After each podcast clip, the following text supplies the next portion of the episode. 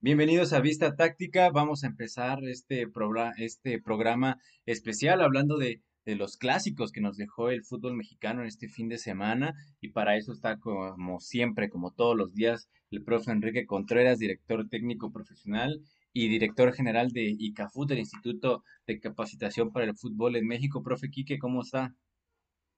¿Qué tal, Raúl? Muy buenas tardes. Un gusto saludarte también a, ti y a toda la gente que está conectada aquí en Radio Gol. Y bueno, pues como todos los días a las 4 de, la tarde, hora centro, y, 2 de la tarde, Pacífico en Estados Unidos, pues aquí estamos para, para traer lo más relevante de lo que jugaron en cancha los equipos que en esta ocasión disputaron los clásicos acá en la Liga MX.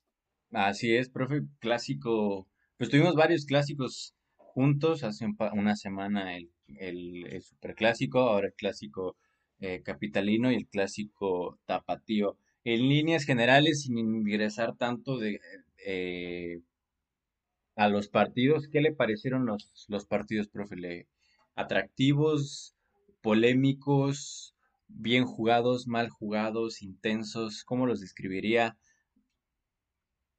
No, pues eh, empezando el clásico entre América y, y Pumas, un clásico pues capitalino que, venía de alguna manera eh, con antecedentes de dos equipos, uno que, quería levantar, que era, era Pumas, pero que le falta mucho, y otro que venía jugando mal, como es el América, y la realidad es que fue un partido regular, así lo llamaría yo, un partido regular, eh, en donde, bueno, se impuso la calidad, Pumas por ahí mostró mostró cosas positivas al inicio, pero después se fue diluyendo y, no tuvieron el carácter para soportar un gol en contra porque después se desdibujaron y, incluso y empezaron a hacer cosas que nunca habían hecho y eso generó que al final, bueno, pareciera que el 2 por 0 eh, dice lo que se reflejó en la cancha, la realidad es que no es así.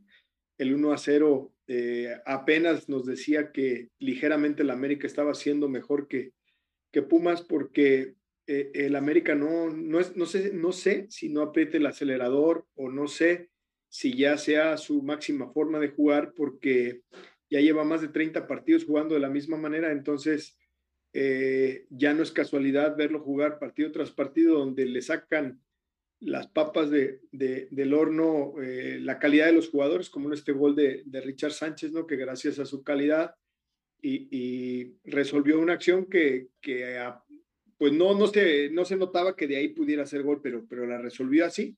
Y a la postre fue el gol que, con el que el América eh, mantuvo el trayecto del partido y al final una desatención ahí de Mozo que se barre en lugar de seguir a, a, Laines, eh, porque si lo sigue lo retarda y no pasa nada.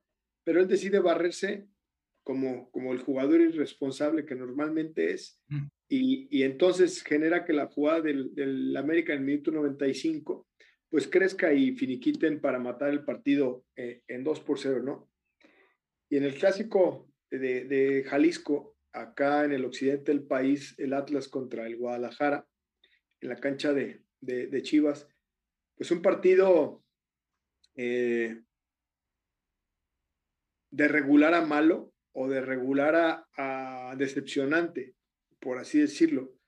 Me parece que en el caso del Guadalajara, pues eh, dentro de sus tonterías, me parece que, porque eso fueron, eh, los que se quedaron en la cancha lo resolvieron bien, porque lucharon, porque corrieron, porque eh, se concentraron en defender su arco y tuvieron muy pocas al frente, solamente en la pelota detenida a favor, donde era normal que un equipo logre emparejar en la dividida, pero en la tenencia de la pelota, pues es ilógico que, que nueve o por lo menos ocho jugadores de campo contra diez de campo, eh, pues superen en la tenencia de la pelota, es imposible. En el caso del Atlas, la realidad es que eh, es un equipo modesto, que ya lo decíamos aquí desde el principio de, del torneo, que es un equipo que trabaja bien la parte defensiva, la parte de nulificar a los rivales, pero que no es un equipo que protagoniza el juego, porque no tiene muchas ideas ofensivas, no tiene mucho funcionamiento ofensivo, tiene el suficiente, que es tirar la pelota a los costados, centro del área y, remate en la dividida. y hoy que se necesitaban más cosas, pues eh, ahí lo iremos platicando a lo largo del, del programa. Pues les faltaron muchas ideas, mi estimado Raúl. De acuerdo, de acuerdo. Yo creo que definiría a los clásicos como rotos por eh, eh, cada uno por distintas formas. El, clásico tapatío roto creo que se rompió el espectáculo desde el inicio por lo que usted comentaba de las tonterías de los jugadores de Chivas. Se dieron un balazo en el pie iniciando el partido y creo que el, clásico capitalino se rompió por la falta de puntería que tiene el equipo de Pumas, porque al menos en los primeros minutos parecía que estábamos viendo al Pumas de hace un año y no a los Pumas que hemos visto en los últimos eh, meses, ¿no? Ahora, entrando de lleno a, los partidos y analizando más, comenzamos justamente con el clásico capitalino América contra Pumas. Profe, ya habíamos platicado en la semana, en la previa de este partido, sobre Pumas sobre la situación de ambos equipos, ¿no? América que llegaba como líder, sí, pero que llegaba de una racha un tanto negativa, perdiendo dos encuentros, empatando uno contra las Chivas, ¿no? Mostrándose muy bien. Y a diferencia de Pumas, que aunque la tabla decía que venía a la baja, la sensación que dejó en el partido contra Tigres era una sensación a la alta y que se manifestó al menos en los primeros minutos del partido. ¿Qué, ¿Qué fue lo que más le llamó la atención de Pumas al iniciar esto en esos primeros minutos del partido? Bueno, que, que parecía que la idea que iniciaron allá en Monterrey contra Tigres eh, podrían plasmarla en este partido. Eh, la realidad es que eh, sí llegaron ahí tres veces al gol en el primer tiempo y muy claras, pero, pero otra vez la, la, calidad no, no les dio vamos a, ir hablando de, esta parte de la continuidad. Me parece que, que Lilini entendió que después de la segunda semana de trabajo completa, y, le explico a la gente a qué me refiero, eh, el equipo de los Pumas eh, a lo largo de las eh, primeras nueve, diez jornadas había trabajado partido a media semana, partido el fin de semana, y me parece que, que muy poco se pudo acomodar en ese sentido a trabajar mucho en cancha. Y de por sí un equipo plagado de nuevas incorporaciones y por ahí se dice que, que las incorporaciones no tienen la calidad, pues súmale la falta de trabajo de, cancha, ¿no? La falta de, trabajo de funcionamiento colectivo, de, automatismos, etcétera, pues esto te, merma en todo sentido cuando tú tienes un equipo que, que está en construcción con una nueva plantilla. Y las dos últimas semanas, la previa al partido de Tigres eh, la trabajaron bien y por ende eh, mejoraron en mucho su funcionamiento allá en Monterrey contra Tigres, donde sacaron el 0 por 0. En el caso de, este partido contra América también tuvieron una semana larga y la pudieron eh, trabajar muy bien y, de esta manera pues consolidar aparentemente o, querer consolidar lo que habían hecho con Tigres. En los primeros minutos me parece que, que Pumas fue mejor que América no, no digo que lo haya sorprendido, pero sí se plantó tres veces frente a Memo Ochoa y la realidad es que, es que no logró este, hacerle daño y en ese sentido eh, me parece que dejó ir en los primeros minutos la posibilidad de, manejar el, clásico a modo. Eh, empezó ahí con Alfredo Talavera en la portería, una línea de cuatro con Alan Mozo por derecha y Jerónimo Rodríguez por izquierda eh, en lo que es la defensiva Nico Freire, centro izquierda, Arturo Ortiz, centro, centro derecha para completar la línea de cuatro.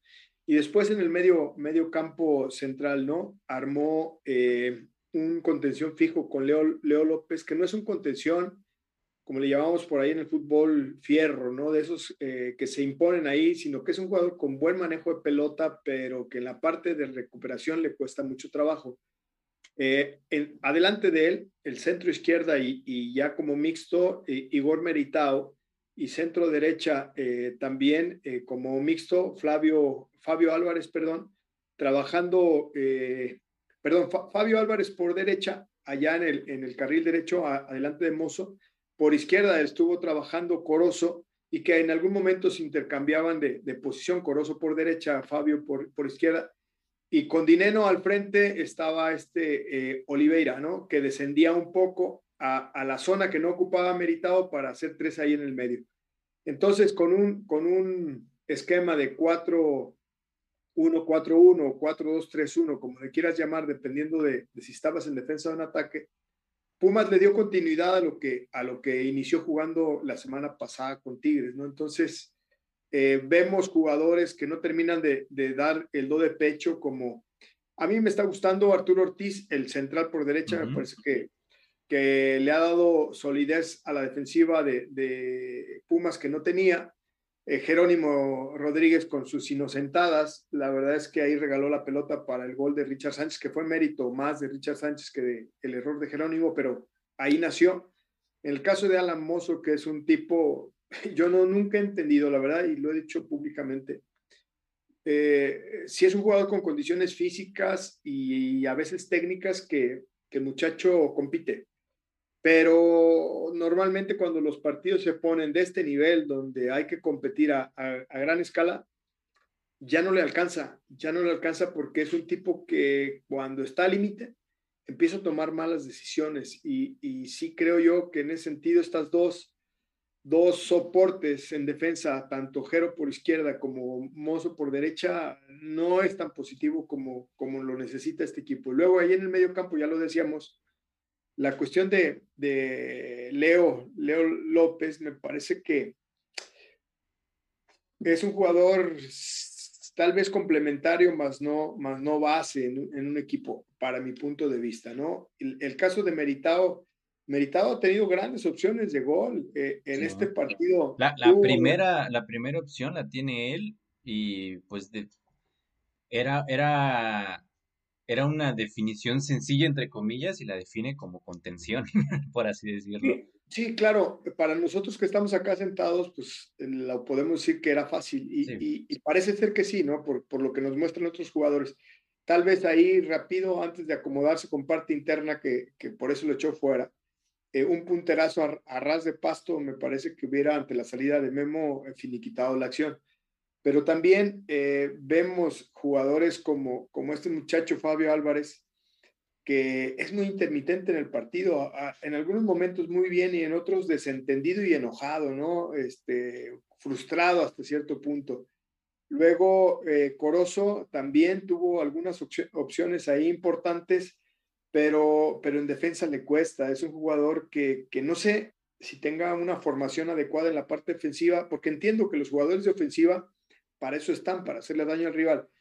Pero en el fútbol de ahora, jugador que, ofende y no sabe defender, normalmente no juega de titular, porque esa dualidad, cuando no la tienes, los técnicos ya no, ya no se, eh, no deciden en favor de darles la oportunidad de ser titulares. Luego, eh, me parece que este Rollero de Oliveira, me parece que es un jugador que tiene condiciones, pero tampoco es un jugador espectacular de desequilibrio, ¿no? Si lo comparamos, por ejemplo, el desequilibrio de Roger Martínez contra este de Oliveira, pues eh, nos damos cuenta que, que, está chico con respecto a Roger, ¿no? Y Dineno, Dineno, ay, Dineno, pues sin balones. Y luego es un jugador que cuando tiene que, que pasarle al mejor ubicado, porque a, veces la definición no, no, le queda muy cómoda, eh, él decide la suya y eso también hace que se aleje moralmente de, sus compañeros porque pareciera que él va a la suya, a la suya y a la suya y así no se puede, mi, estimado Raúl. Y ahí pues te estoy desglosando lo que, lo que pasa con, con Pumas y luego súmale que cuando va perdiendo, medio ajusta ahí sacando a, Leo eh, López, mete a, Lira, pero después eh, mete a otro jugador ahí, a, a, Batocho, ahí en el, en el medio centro, y pone a Lira ya por, por el costado lateral derecho y asciende a Mozo de, mediocampista por derecha. Y Mozo que, que ahí ya no entiende, o sea, sí tiene las condiciones para jugar de mediocampista por derecha, pero no entiende cuando no tiene la pelota qué es lo que tiene que hacer. O sea, está parado ahí, pero no, no hace recorridos, eh, no, o sea, se perdió totalmente en el, en el resto del partido y esto hace que, que el equipo Pumas de por sí que no encontraba un funcionamiento colectivo, pierde un ala, pierde un costado y, ya fue un desastre con Lira y con, y con Mozo por el lado derecho. De acuerdo, de acuerdo, aunque eso, a pesar del resultado, me parece que al menos Pumas dejó unas sensaciones más positivas a los que se veía platicando y el mismo Lilini dice que, que él no se da por muerto que porque las matemáticas aún no lo, no lo, no lo, no lo dejan eliminado. Pero sí me llama mucho la atención, profe, o me llamaba más que nada en el primer tiempo, ver que en esos primeros 20 minutos era no, no tanto que Pumas era el que tuviera las opciones de gol, sino que era el que tenía más pelota y tenía más iniciativa a, ir hacia, hacia, hacia adelante, hacia el frente, y que América no, una, no podía, y cuando tenía, cuando tenía la pelota no podía, y tampoco se le veía con esa, eh, esa, no voy a decir ganas, pero con ese ímpetu de quizás ser el que ataque, siendo que era el que estaba mejor posicionado, que estaba de local. Sí, eh, fíjate que, que América tiene algo muy particular con Solari.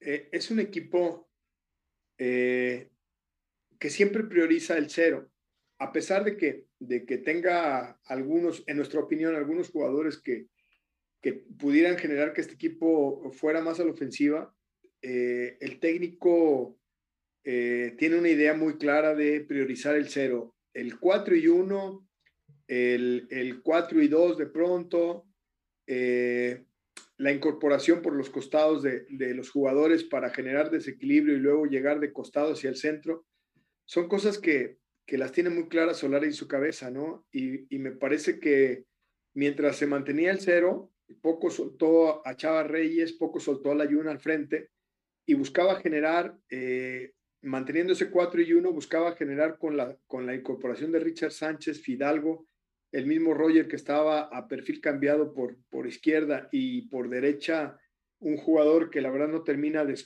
explotar como Córdoba, que, juega medianía, no juega a, lo que todo el mundo creemos que puede dar más.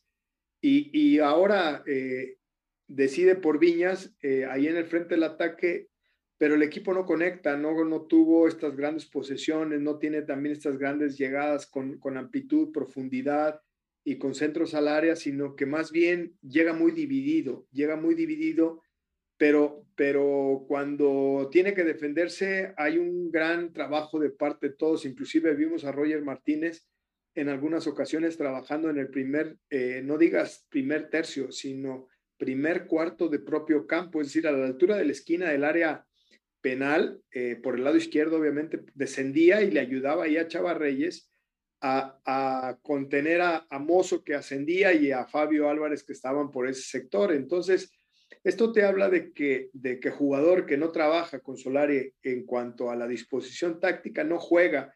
Y Roger Martínez, que siempre ha sido un tipo, eh, pues que no le gusta más que, más que lo que él piensa, eh, nos dimos cuenta de que acá, si no le hace caso a Solari, pues menos va a jugar, ¿no? También entendemos de que es un jugador que para mi gusto tiene mayores condiciones para ser delantero centro. Eh, lo que pasa que, que por ahí eh, de pronto el, decidir que Roger tiene más calidad que Laines, pero que Laines tiene más eh, vuelta atrás que, que, que, Roger, y decidir que Roger puede jugar de nueve y que el que juegue el de nueve, dejar a Viñas afuera es un desperdicio, y que todavía, además de ser un desprecio, todavía tienes a un tercer delantero como Henry Martin, que en esta ocasión este, está ahí presente en el gol. Entonces, la verdad es que eh, Solari va trabajando el partido minuto a minuto, pero siempre privilegiando el cero, Raúl. Y, me parece que, que, no es un equipo que se suelte alegremente al ataque porque el técnico así, no, así lo quiere, que no se suelte más que, más que lo necesario. O sea, no me regalas nada, no te regalo nada. Quiero ir en busca del, gol. Bueno, si, si, se da con nuestra construcción a mis maneras, lo voy a lograr. Entonces, eh, sí, es un poco raro eh, el sistema de juego de, Solari, pero fíjate cómo en los dos torneos la suma de puntos le dan la razón, porque la suma de puntos ha terminado en, primer lugar en la suma de los dos torneos. De acuerdo. De acuerdo en, cuanto a la suma de puntos, aunque a mí sí me deja con dudas de qué vaya a pasar con el América en el futuro, porque no tanto por el estilo de juego, porque el estilo de juego no, no se lo criticaré, nunca yo a ningún entrenador porque eso es, el, es, va a ser su decisión de él y por más que alguien se lo quiera criticar, no la va a cambiar. Pero creo que dentro del estilo se pueden, sí se pueden señalar o criticar ciertas cosas que parecen no están funcionando tan bien. Y, y a, es, a lo que iba y lo que comentamos la semana pasada en cuanto que el América sí es líder, pero a lo que yo veo es que consigue los resultados porque golpea en el momento más indicado o cuando más eh, peligroso, más peligro parece que, que, tiene en contra y es donde terminan ellos anotando el, gol. Y me parece que es lo mismo que sucedió el día de, ayer, que eran 20 minutos en los que Pumas era mejor, pero con ese error de Jero lo consiguen el gol y eh, fuera de ahí se sintieron prácticamente cómodos todo el partido y les ayudó también más, me parece, unos Pumas que no supieron cómo reaccionar y creo que se repite lo que ya había comentado yo que pasó con Querétaro, con Ecaxa, con Pumas, con Mazatlán y con prácticamente los demás equipos que se ha enfrentado y les ha sacado puntos este cuadro del América.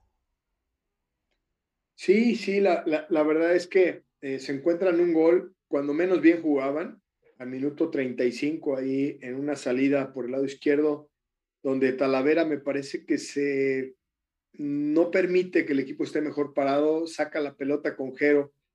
Y esto lo hemos dicho eh, nosotros. Eh, hay jugadores que, que, cuando le das la responsabilidad que saquen la pelota, eh, puedes tener riesgos. Y me parece que tanto por el, el, lado de Alan Mozo como el lado de Jero, cuando se las das en primera línea, me parece que se vuelve riesgoso porque su toma de decisiones no es tan acertada. Uno por novato como lo es y el otro por que yo creo que ya no va a dar más como es Alan Mozo. Y, me parece que, que Tala tiene que, definir esta situación porque en lugar de salir a primera línea, yo sé que el técnico se los, se los ha de haber pedido, ¿no? Pero, pero de pronto darle la pelota por el centro a un Leo o dar la pelota en segunda línea a un Fabio, me parece que, y también, ¿por qué no? Trabajar el juego directo no por elevación, sino a media altura o ras de pasto con, con dinero generando líneas de pase, ahí pudieras también eh, definir, eh, me acuerdo mucho de Carlos Briones, un portero que tenía Cruz Azul y que lo tuvo Tecos, con el cual fue campeón. Era un arquero que te, despejaba de manos hasta más allá del medio campo y te la daba justo al pie o donde la necesitaras. estas son cosas que, que, me parece que Tala eh, tiene perfectamente las condiciones para hacerlo, pero ayer le entrega la pelota no con el mejor eh, posicionamiento a, Jero, quien decide hacer un quiebre hacia el centro en lugar de buscar por fuera. Y, la intuye eh, este muchacho eh, Richard Sánchez.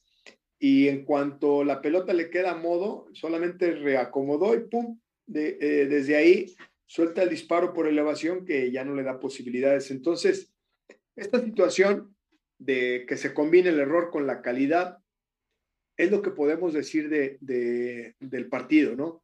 Un Pumas con muchas ganas, pero con poca calidad, y una América nulificador con calidad que a la hora que lo, tuvo a modo, eh, finiquitó el partido, ¿no? Entonces, creo que América pudo haber metido más goles, sí. Creo que Pumas pudo haber metido uno también, pero, pero no, las no las hizo efectivas porque le faltó calidad, le falta calidad, mi estimado Raúl. Y ante esta falta de calidad que tiene el cuadro de Pumas, que me parece totalmente evidente, ¿qué, qué es lo que sigue para un cuadro que, que tiene estos, estas lagunas? ¿Puede, qué, qué es lo que debería de, de, hacer Lilini o más bien la directiva de Pumas ponerse al margen o para, para la siguiente edición? Porque creo que si, si vemos que los Pumas llegan pero no ganan, y, conociendo el fútbol mexicano, la próxima decisión sencilla va a ser cortar a Lilini, aunque no sé si sea la mejor opción. Sí, eh, eh, es una encrucijada muy, muy difícil. Eh, vamos, jornada 12. Yo me preguntaría como jugador, me pongo los zapatos de los jugadores y decir, caramba, no están saliendo las cosas. Y entonces, si ahorita tuvieran que, que renovar al plantel para el siguiente torneo, ¿a quiénes dejarían? Y entonces diría, Talavera tal vez un año más y quién sabe, porque es el año del Mundial. Después irías con Freire, sí, con, con Arturo Ortiz, también. Con Jero, también porque es, es canterano y porque es barato el jugador. Con Mosto, no sé, tal vez prestarlo y traer a alguien, alguien este, más criterioso, que, que, que, a lo mejor no sea tan vistoso, pero sí un jugador eh, más serio. En la contención, Lira no está para ser titular, es un jugador chiquitito, ya lo vimos, tres torneos, solamente el primero jugó extraordinario, pero lo demás no, eh, tendríamos que traer ahí a alguien con, con mayor calidad, mayores tamaños. Luego, eh, ahí en el medio centro, falta eh, mucha calidad, mucho desequilibrio, falta un jugador todoterreno como lo era Bigón.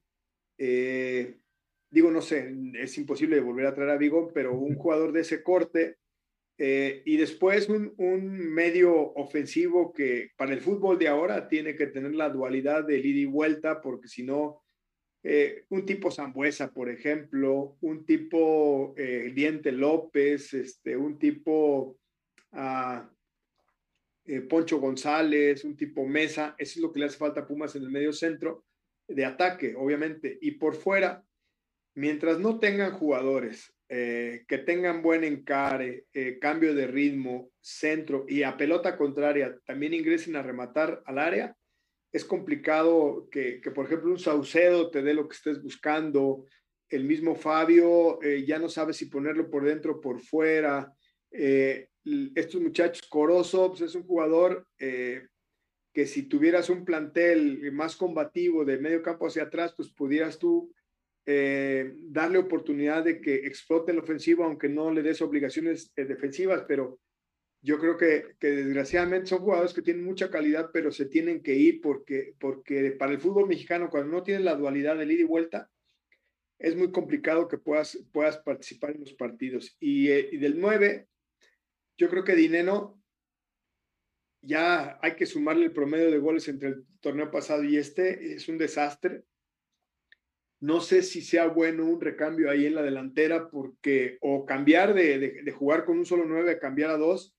También no sé tanto esta parte del juego combinativo se le dé a dinero. Entonces, yo creo que el equipo está en crisis, en una crisis tremenda, y que la única manera de salir de ahí es que eh, hablen mucho entre ellos ah, en la semana, estas dos semanas que, tienen posibilidad, para eh, comprometerse a que si no salen bien las cosas, mucha gente va, va a perder la cabeza ahí en el, en el equipo de los Pumas. Entonces, ya no es hablar de lo positivo, es si no sucede esto, van a venir cosas negativas. Entonces, ya no es eh, por gusto, sino es por necesidad que el equipo de los Pumas tiene que correr, tiene que, intensificar lo que ha estado intentando en los partidos y como lo dijo Almada con sus Santos, ¿no? Hay que ganar sí o sí a como dé lugar y eso es lo que necesita Puma, mi estimado Raúl. Totalmente de acuerdo, sobre todo por, por esas opciones, por, por, lo que platicábamos de que es un equipo que, que ha tenido opciones, pero no las ha sabido concretar y que ahí es donde puede llegar esa desesperación tanto de cuerpo técnico, jugadores y creo más importante directiva, porque ahí es donde depende todo. Pasamos al próximo partido o al siguiente partido, el clásico tapatío, Chivas contra Atlas, pero fue un partido accidentado desde el inicio, un partido en el que creo que dejó, bueno, no sé qué tanto, pero que parecía que desde el, desde el primer, eh, desde los 15 minutos, había ya poco que analizar porque el partido iba a ser un caos completo. Me parece que después sí fue un caos, pero dejó varias cosas eh, en las que poner el ojo. Primero que nada, si vemos la alineación, y lo platicábamos aquí antes, eh, los cambios que hizo Leaño de un partido a otro, de clásico al partido contra Querétaro, en esta ocasión pues regresa a esa base que había jugado en el partido contra América y dejó esos pequeños inventos que habíamos mencionado de Sepúlveda por la banda y con el gafete de capitán y demás jugadores. Y ahora regresa y prácticamente la misma alineación que contra América, simplemente con el cambio de Mier por, por Briseño y el obligado en la banda de la derecha en la lateral de Jorge Sánchez. ¿Qué, vio ahora en este, en este partido, profe? Ya vimos, ya platicábamos de lo, de lo distinto que fue contra Querétaro. En esta ocasión vi que fue un plan similar. Ve que hay como que alguna continuidad al menos de este partido con el partido de América. Eh, bueno, el partido, como bien lo dices, los primeros 10 minutos se pueden analizar varias cosas en la, en la idea de, del cuerpo técnico de Guadalajara, ¿no? Primero, vamos a decirle a la gente cómo estaba parado el equipo. Eh, con Gudiño en la portería, después el Chapo Sánchez por derecha en una línea de cuatro, Chapo Sánchez por derecha y Ponce por izquierda. Ya lo mencionaste tú, ahí el caso de Mier junto con Olivas, completando una línea de cuatro. En el medio campo, dos contenciones eh, fijos, ¿sí? uno por derecha y otro por izquierda, por derecha Molina y por izquierda Sergio Flores. Y después dos jugadores por fuera, Antuna y Vega por fuera. Y de delanteros, ¿sí? Uno más retrasado como era Angulo y de centro delantero el Chicote Calderón. ¿Qué opinas? Ah, bueno, a mí, a mí me parece, no me parece una mala alineación, de hecho me parecía bastante, a lo que yo vi en el clásico contra América, me parece bastante distinto aunque es completamente distinto a la forma de juego, me parecía, me pareció mejor contra América que, contra Atlas. No, no, pero, pero vámonos por puntos. A ver, ¿qué chingado tiene que hacer el, chicote Calderón de delantero centro? o sea, a ver, explícame esa tú, ya en, buen plan, porque yo no lo entiendo. Yo después de tantos años que tenemos en esto, o sea, no entiendo la verdad, no, no, entiendo. O sea, ¿a, quién quieren la pantalla? En los tres primeros minutos, Chivas eh, se fue encima de, de, Atlas en la, en la presión. Eh, logró ahí eh, dos pelotas detenidas seguidas, donde puso, en esto que tienen los clásicos, los primeros minutos son, son de mucho nervio, y la pelota hay que tenerla allá en el arco rival para no generar ningún error en defensa. Entonces, Guadalajara logró meter a, al Atlas dentro de su primer cuarto y, esto lo hizo bien en los primeros cuatro o cinco minutos. Eh, pero sí me, me, causó mucha extrañeza ver que, que, Vega estuviera por fuera y que Chicote Calderón ahí divagara entre, entre la media punta y el delantero centro de una manera como si, no sé, eh, estuvieran emulando tal vez al Barcelona. No, no lo sé, no lo sé. Eh, Buscaban los chicotazos, quizás. tal vez, tal vez, tal vez eh, a competir ahí contra Nervo y contra, y contra Santa María, que si bien no son rápidos, son tipos que tienen oficio en defensa. Luego a la expulsión de Mier, eh, que, que pues no nos toca discutirla, Raúl, porque no somos expertos en arbitraje, pero sí conocemos el fútbol, y estas son de aquellas que uno dice, y no la marca como expulsión, nadie dice nada. Y si la marcó como expulsión, pues bueno, pues es su criterio porque es de apreciación. Y la realidad es que Mier se expuso porque la verdad no tenía sentido eh, levantar la persona tan alto porque inclusive atrás de él estaba todavía eh, parado Olivas a, a 10, 15 metros como un jugador de cobertura. Entonces, no, no, ese tipo de disputa no venía al caso. Pero bueno, se equivocó Mier. El, el, error es ese, más, más que, que el golpe, creo que el error es intentar disputar esa pelota de esa manera. También es cierto que me parece que pudo haber brincado y, hasta haber ganado la pelota en el, en el salto, en el salto normal, que en vez de, de haber levantado la pierna de esa manera. Pero esto es lo que yo siempre les he dicho a los jugadores. A ver, ¿qué es lo más importante? Porque a veces se equivoca uno la consecuencia o el principio. Y digo, a ver, lo más importante en ese tipo de acciones donde estás mal parado, y donde estás a campo abierto es nulificar primero.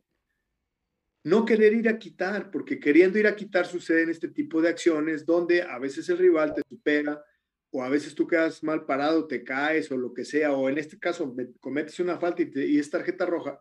Yo digo, a ver, regresa a la película. Y cuando la regreses dices, ay, si me hubiera parado nada más y ahí lo hubiera aguantado, y con eso solucionas el problema. Entonces digo, a ver, métete en la cabeza de aquí para adelante que lo que, lo que tienes que hacer en este tipo de acciones es retardar y orientar. nulifica primero y después, si se da la posibilidad, quitas, pero, pero que no sea tu primera opción quitar. Y yo creo que ahí eh, Mier, que es más experimentado que muchos, porque tiene un camino muy recorrido eh, de manera internacional y también en, equipo como, como en Monterrey, eh, pues ¿qué sucede? Que se equivoca y, a partir de ahí el equipo tiene que, navegar con 10 hombres, con 10. Y al navegar con 10, bueno, ahí en la banca del equipo Guadalajara, por parte de los asistentes, vino una propuesta de jugar 4-4-1. Y de esta manera, ¿qué sucede? Otra vez, el Chicote Calderón se queda como único 9, Antuna por derecha, ¿sí? Angulo y Molina toman el centro porque tiene que venir a hacer esa línea de cuatro donde ya no estaba Mier, desciendes a Sergio Flores y por izquierda sigue, sigue Vega. Bueno, cuando la situación estaba en ese sentido de, del 4-4, pero con la incorporación, la incorporación de, de, Barbosa por un lado y por el otro lado eh, el Hueso Reyes, la línea de cuatro era muy, muy angosta para cumplir, cubrir todo el ancho de la cancha. Entonces, viene desde la banca, no sé si te pueda compartir aquí pantalla para que eh, me puedas seguir en lo que, en lo que te, quiero, te quiero mencionar tengo, eh, tengo esta parte de, los aspectos eh, para, que, para que podamos, podamos compartirla aquí a la gente que está aquí en Radio Gol de lo que estamos hablando. ¿Sí? Mira, el autor intelectual de, de cómo pararse en la cancha es este tipo que está aquí, que se llama Francisco Javier Robles. Estaba explicando a Olivas qué es lo que tenían que hacer. No este que está aquí, ¿eh? este no. Este es el jugador que estaba, que estaba ahí, este, eh, de alguna manera explicando cuál era, cuál era la intención. Luego, vamos a, seguir pasando ahí la, la, diapositiva. Ahí ya vemos cómo, cómo el jugador están en la línea de cuatro. Sí, aquí está Sergio Flores. Vemos Angulo y Molina por el centro, Antuna por fuera eh, en este caso ya vimos que Vega está por izquierda y al frente, tú ya lo viste ahí, como único nueve, el Chicote Calderón. De esta manera ajustan alrededor del minuto 16. Luego, observa, observa esto que, que le vamos a describir aquí a la gente. Mira quién se para en la banca a decir lo que tienen que hacer. ¿Ya lo viste o no? Sí, el asistente. Y, y entonces el asistente le está gritando al chicote, y Vega también está ayudando y le dice al chicote, hey, te hablan, que vayas allá de carrilero. ¿Ya lo viste? Sí, sí, se alcanza a ver ahí. Le dice, que vayas allá en mi lugar, yo ya no puedo estar bajando de carrilero porque me voy a desgastar y yo soy más bueno que tú de centro delantero, vete para allá atrás. Entonces, con el, el, la mentalidad del chicote, dice, puta, yo quería hacerle daño a mi ex equipo, güey. Yo quería atacar, ahora tengo que ir a defender. No, jodas, tengo que ir a defender. Pues sí, esa es la indicación y ve lo que pasa. Ve lo que pasa. ¿Quién sigue dando indicaciones? ¿Ya lo viste? ¿Y dónde está ahora Chicote Calderón? Ya está en la línea de cinco y la describimos así: Chicote Calderón, Ponce, Olivas, Sergio Flores, el Chapo Sánchez. Y luego tres en el medio, que son eh, Molina por, por el centro eh, fijo, y por, por, el, lado derecho Antuna y por el lado izquierdo eh, Angulo. Y solamente al frente Vegas, es decir, hicieron un 1-5-3-1. Hasta ahí ya habían corregido, pero a este muchacho que tiene el pelo pintado y que, y que esas son las cosas que más le, apuran, el chavo dijo, no, pues ya me cambiaron mi plan. Y entonces aquí los diálogos, los diálogos internos que tiene el jugador consigo mismo, decir, ok, me voy a aplicar aquí, yo tenía una idea de ir allá, soñé que hasta le metía un gol al, rival, este, pues ahorita hacemos, hacemos la, la, el trabajo mientras a ver qué sucede.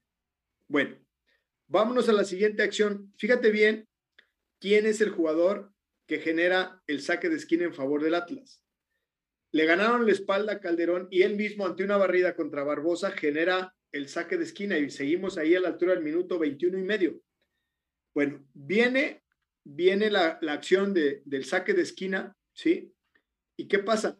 que la pelota es cobrada no allá donde están todos en la dividida, sino la cobran con el rebotero y ve ángulo, ángulo corriendo para adelante mientras la pelota va a llegar a su espalda. Y entonces desde ahí, desde ahí te das cuenta que el equipo no es consciente de primero defender, como lo hace América, por ejemplo. Sí, sí, me explico de cuáles son las grandes diferencias entre un equipo con una idea muy clara, aunque sea férrea como la de América, no tan espectacular, a un equipo que es un, un, un desorden como lo es este, este del Guadalajara. Y, y entonces la pelota crece ahí y ¿qué genera? Genera el penal en esa, en esa acción donde, fíjate bien, Calderón estaba de delantero centro, acá aparece una barrida, saque de esquina, viene el centro y penal. Imagínate el Alcacelser que se le metió a ese muchacho en la cabeza de entrada, a él y a todos, a él y a todos, porque tenían uno menos, pero además un penal en contra que aquí Guerrero, como decimos, pues si lo marca, lo marcó, y si no lo marca también no dice nada, no pasa nada, eh, pero lo marcó. Y entonces observemos otra, otra situación. Vean a Molina. Molina se gastó cerca de cuatro minutos porque Molina dice, a ver, yo no puedo dejar de alegar, alegar, alegar, alegar, alegar, porque los minutos que me gane desde aquí son minutos que me estoy defendiendo sin la pelota. Es decir, por mucho que el árbitro quiera agregar, normalmente si me gasto cinco minutos, el árbitro va a agregar tres, ya me gané dos minutos. Y así es el pensamiento de Molina, quien ya tomó el curso de director técnico, ya se graduó y él cree que es un técnico dentro de la cancha. Pero vean qué pasa. Viene el cobro de, de este muchacho Rocha, ¿sí? Y entonces viene el, festejo, pero es un festejo normal, yo lo veo normal en favor de tu equipo. Sobre todo en un clásico. Sí, y entonces vamos a observar a los jugadores, ni siquiera estaban volteando a ver a los jugadores de del de, Guadalajara, pero tampoco estaban, estaban este, haciendo eh, gestos raros, este, eh, lo único que estaban haciendo es señalar el escudo a toda la gente. Pero vean, vean quién es el que empezó todo. Acá es el capitanazo del Guadalajara, el que dice, no, esto no se va a quedar así, dice, ya somos, ¿cuántos? Somos 10, un penal en contra, esto no, no, no es así. Y entonces, una situación que, que lo vimos en el partido pasado, Raúl, contra, contra Querétaro y en el anterior con América, donde hay mucha violencia, eh, esto es algo que está generado desde el orden interno del vestidor. Pero bueno, es decisión de Molina, se equivoca Molina y ahí en esa decisión él genera que uno de sus compañeros que estaba con el Alcacelser encima, ¿quién era el del Alcacelser? Y ya te expliqué por qué. Porque estaba ya de centro delantero, lo hicieron venir a trabajar acá. Esto es como cuando te quieres salir a la fiesta y te dice tu mamá, ¿a dónde vas? ¿A dónde vas? Te quiero que vengas a limpiar los trastes. Y dices, no, espérame. ¿Cómo? Si yo tengo que estar allá. Así estaba este muchacho. Entonces, perdón que lo diga de manera coloquial, pero esta es la situación. Y entonces vemos que, bueno, hay un ajuste táctico y hay a la expulsión de, Chicote, donde el equipo primero para, ahí lo vemos, con un 4-3-1, ¿sí? Todavía no ingresaba a este muchacho eh, que ya hemos hablado múltiples veces de él, eh, Briseño. Todavía no ingresaba porque tenían que sacar a un jugador, ¿sí? Vean aquí, ¿qué hacen? Sacan a Chapo Sánchez y meten a Briseño y entonces se arma una línea de cinco. Aquí está la línea de cinco. Sergio Flores, Briseño y Olivas. Y Ponce por fuera, pero faltaba un jugador por, por fuera. ¿Y a quién mandan? No mandaron a Antuna, al que mandaron acá fue a Angulo, ¿sí?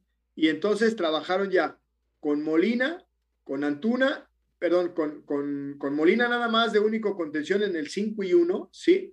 y dos al frente para buscar en las contras que se acompañaran eh, este muchacho eh, Vega con Alexis Vega con Antuna, porque además tienen desequilibrio, pueden generar faltas y pues les complica mucho venir para atrás y entonces iban a empezar a romper en defensa por dentro para poder equilibrar estas incorporaciones del equipo atlista.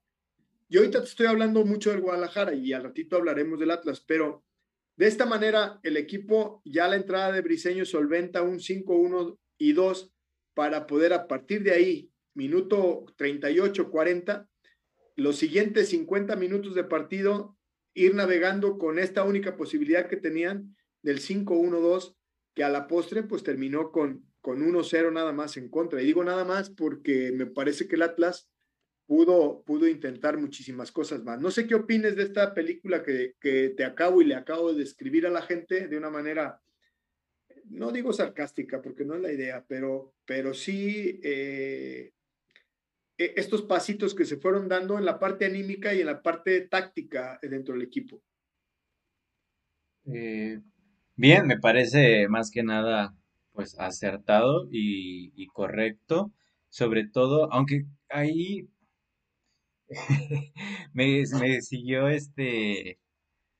Eh, creo que, creo que ahí al final esa es la, la, descripción completa de lo que ha pasado en Chivas en los últimos meses, en esto también, en esta nueva etapa en la que parece que las revoluciones van uh, al máximo y las decisiones, tanto arriba como en cancha, se toman más a la, al momento, al caliente y a lo que está pasando y no pensando qué es lo que, lo que sucederá. Y por eso es que el partido terminó, eh, bueno, pareciera o daba la sensación de que al minuto, en el primer tiempo el partido estaba terminado porque ya no había, ya no había más que hacer, aunque parece que en el segundo tiempo Chivas sacó un poco el pecho, pero me parece que ahí con más orgullo que otra cosa.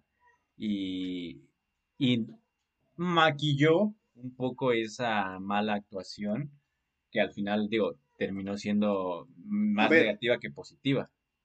El otro día me regañaste que porque acá había que hablar de fútbol. y ya me estás hablando de maquillajes y de que, y de que a puro corazón. No, no, no, no. Fíjate bien. Lo que hizo Francisco Javier Robles, este muchacho que está aquí, fue unas, unas eh, disposiciones tácticas en favor de que el Guadalajara no fuera goleado. Fíjate bien. Sí. Y esto hay que destacarlo de parte de Robles, sí, que dio las indicaciones justo en el momento adecuado y que si bien aunque no se hayan trabajado en la cancha, me parece que los jugadores le entendieron la idea. Y tan le entendieron la idea que el Guadalajara nulificó por lo que me diga, si el Atlas se atrevió, no se atrevió, tuvo recursos, no sé, es problema del Atlas. Pero creo que el Guadalajara Primero al modificar 4-4-1 emparejó, luego al armar 5-3-1 eh, también lo intentó, luego al quedarse con ocho jugadores de campo, el, armar eh, el primero el 4-3-1 y después el 5-1-2, me parece que, que, es algo que hay que aplaudirle a las decisiones del cuerpo técnico porque aún que no podía, que, que, si bien había que estar enojados con Calderón, que tomó una mala decisión, pero también con Mier, que tomó otra mala decisión, me parece que con los que están adentro de la cancha hay que aplaudirles el gran esfuerzo que hicieron porque no se pueden hacer dos cosas a la vez cuando tú eres nueve y el rival son once.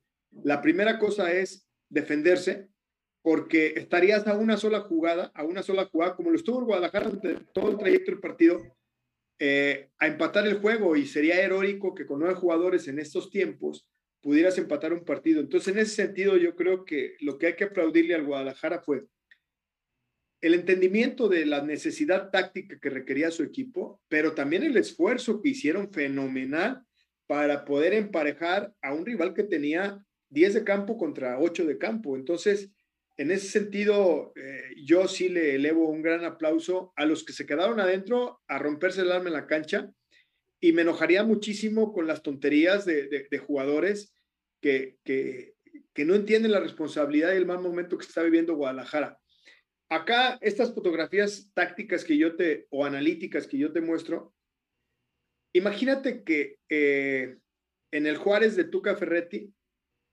Rafa Puente se pasara medio metro por delante de él a dar indicaciones. ¿Qué crees que le diría el Tuca? vamos, a, vamos a suponer que en el Pumas de Andrés Lilini saliera alguien de su cuerpo técnico y se pusiera a dar indicaciones por delante de él, ¿qué crees que le haría? Vamos a suponer que en el Solari de América, en el América de Solari, surgiera alguien por delante de él, ¿qué crees que le haría? Entonces, desde ahí ya, ya estamos hablando de cosas que no se dicen ahí en la prensa, pero que sí te hablan de por qué el Guadalajara es un desorden. Hoy vimos en redes sociales, antes de que se cayeran, que eh, estaban dos jugadores eh, hablando sobre, sobre cosas contra el rival donde en vez de estar eh, difundiendo ese tipo de videos de manera viral, lo que tú tienes que hacer es quedarte callado por respeto a la institución, porque cuando se equivoca uno es que nos equivocamos todos y cuando uno hace un gran gol es porque lo hicimos todos.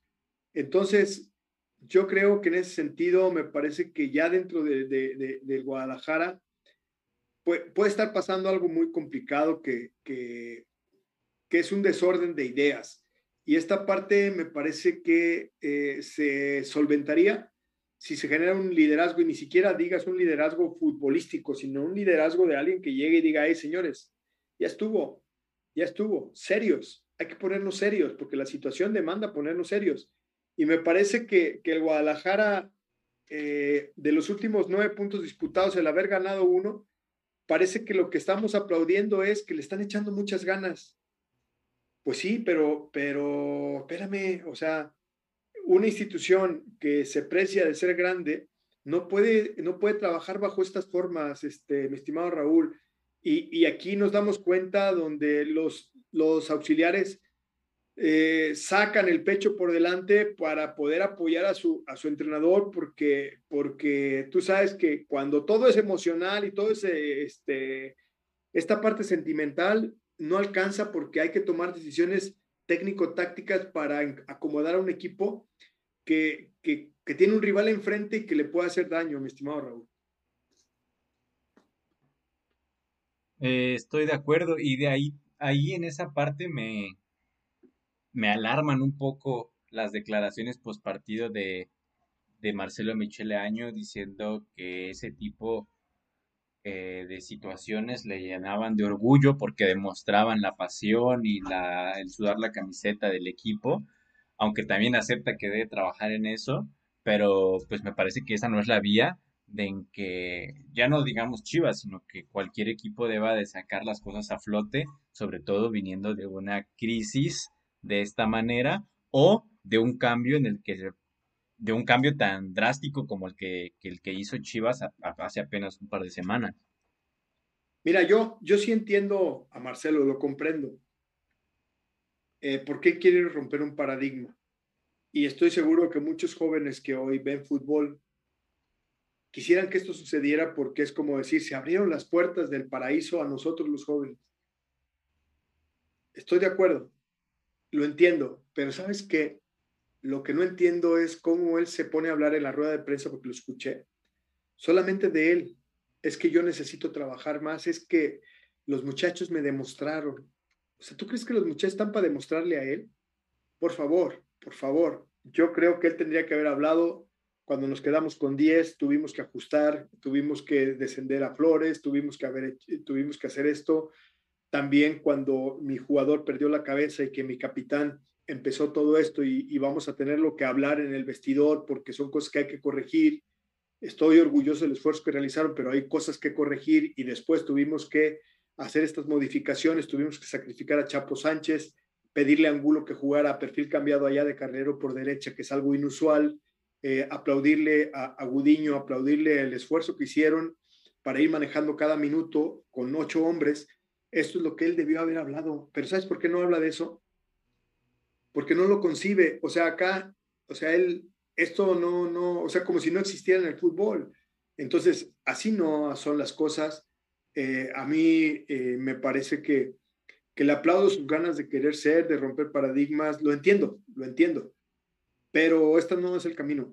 Este no es el camino, no es por ahí. O sea, la verdad que no es por ahí, es mi opinión, pero también me parece que, y, y se lo decía hace rato a David Medrano en otro programa, y le digo, oye David, ¿tú crees que a este tipo eh, lo dejarían dirigir con estas cualidades que tiene ahorita, Boca o River, San Lorenzo o Independiente o Argentinos Juniors, ¿lo, ¿lo dejarían dirigir? No, no, ¿cómo crees, Quique? Entonces, ¿por qué carambas en México pasan este tipo de cosas donde la gente que tiene cierto poder, no necesariamente la capacidad, ¿por qué toma toma lo que, lo que es para otros en el sentido de preparación, pero también que se merece un respeto la afición a la cual ese equipo se debe, en mi opinión. Ya no me regañes más, Raúl. no, profe, estamos aquí para escuchar y para aprender de todo el fútbol y así, así mismo el público de Radio Gol. Pero me parece súper importante lo que, lo que, lo que nos mostró ahora, lo, cómo trabaja o cómo se apoya, por así decirlo, de una manera más políticamente correcta en Marcelo Michele Año en su cuerpo técnico se ve que son, son también ellos quienes tienen una gran injerencia en lo que en lo que se vio en el partido y en los ajustes que tuvieron que hacer el cuadro de Chivas para, para no salir peor parados en el, en el partido. Pero bueno, llegamos a, a, la, a la hora a la hora final del programa y tenemos que despedirnos, pero no sin antes recordarle a todo el público de Radio Gol que pueden escucharnos de lunes a viernes a las 4 de la tarde hora Ciudad de México, 2 horas 2 de la tarde hora del Pacífico, o bien en el podcast que se encuentra en el perfil de Radio Gola Campeona en Spotify, Anchor, iTunes, en cualquier plataforma de podcast que usted eh, desee buscarlo, ahí nos puede encontrar. Y yo soy Raúl Román, el profe Enrique Contreras, nos despedimos de ustedes, nos pueden contactar a través de las redes de Radio Gol o redes personales en arroba Raúl Román 07 o en arroba Quique Contreras 6 en Twitter. Muchísimas gracias, profe, y un saludo para ti, Raúl, para toda la gente que, nos está escuchando y nos va a escuchar aquí en Radio Gol. La verdad que eh, es un placer poder eh, preparar este tipo de análisis y regalárselo a la gente porque pues no, no todos son chismes, sino hay que hablar de lo que tú dices, fútbol cancha o cómo lo dices, Raúl. Sí, fútbol cancha o, o a veces me gusta aquí decir que hablamos de fútbol y no sobre fútbol. Muy bien. Muchas gracias. Saludos a toda la gente que está conectada. Entonces nos vemos el día de mañana con el resto de la jornada y en el resto de la semana vamos a ir hablando de lo que venga con la selección nacional. Así que un saludo y nos vemos hasta el día, nos oímos hasta el día de mañana.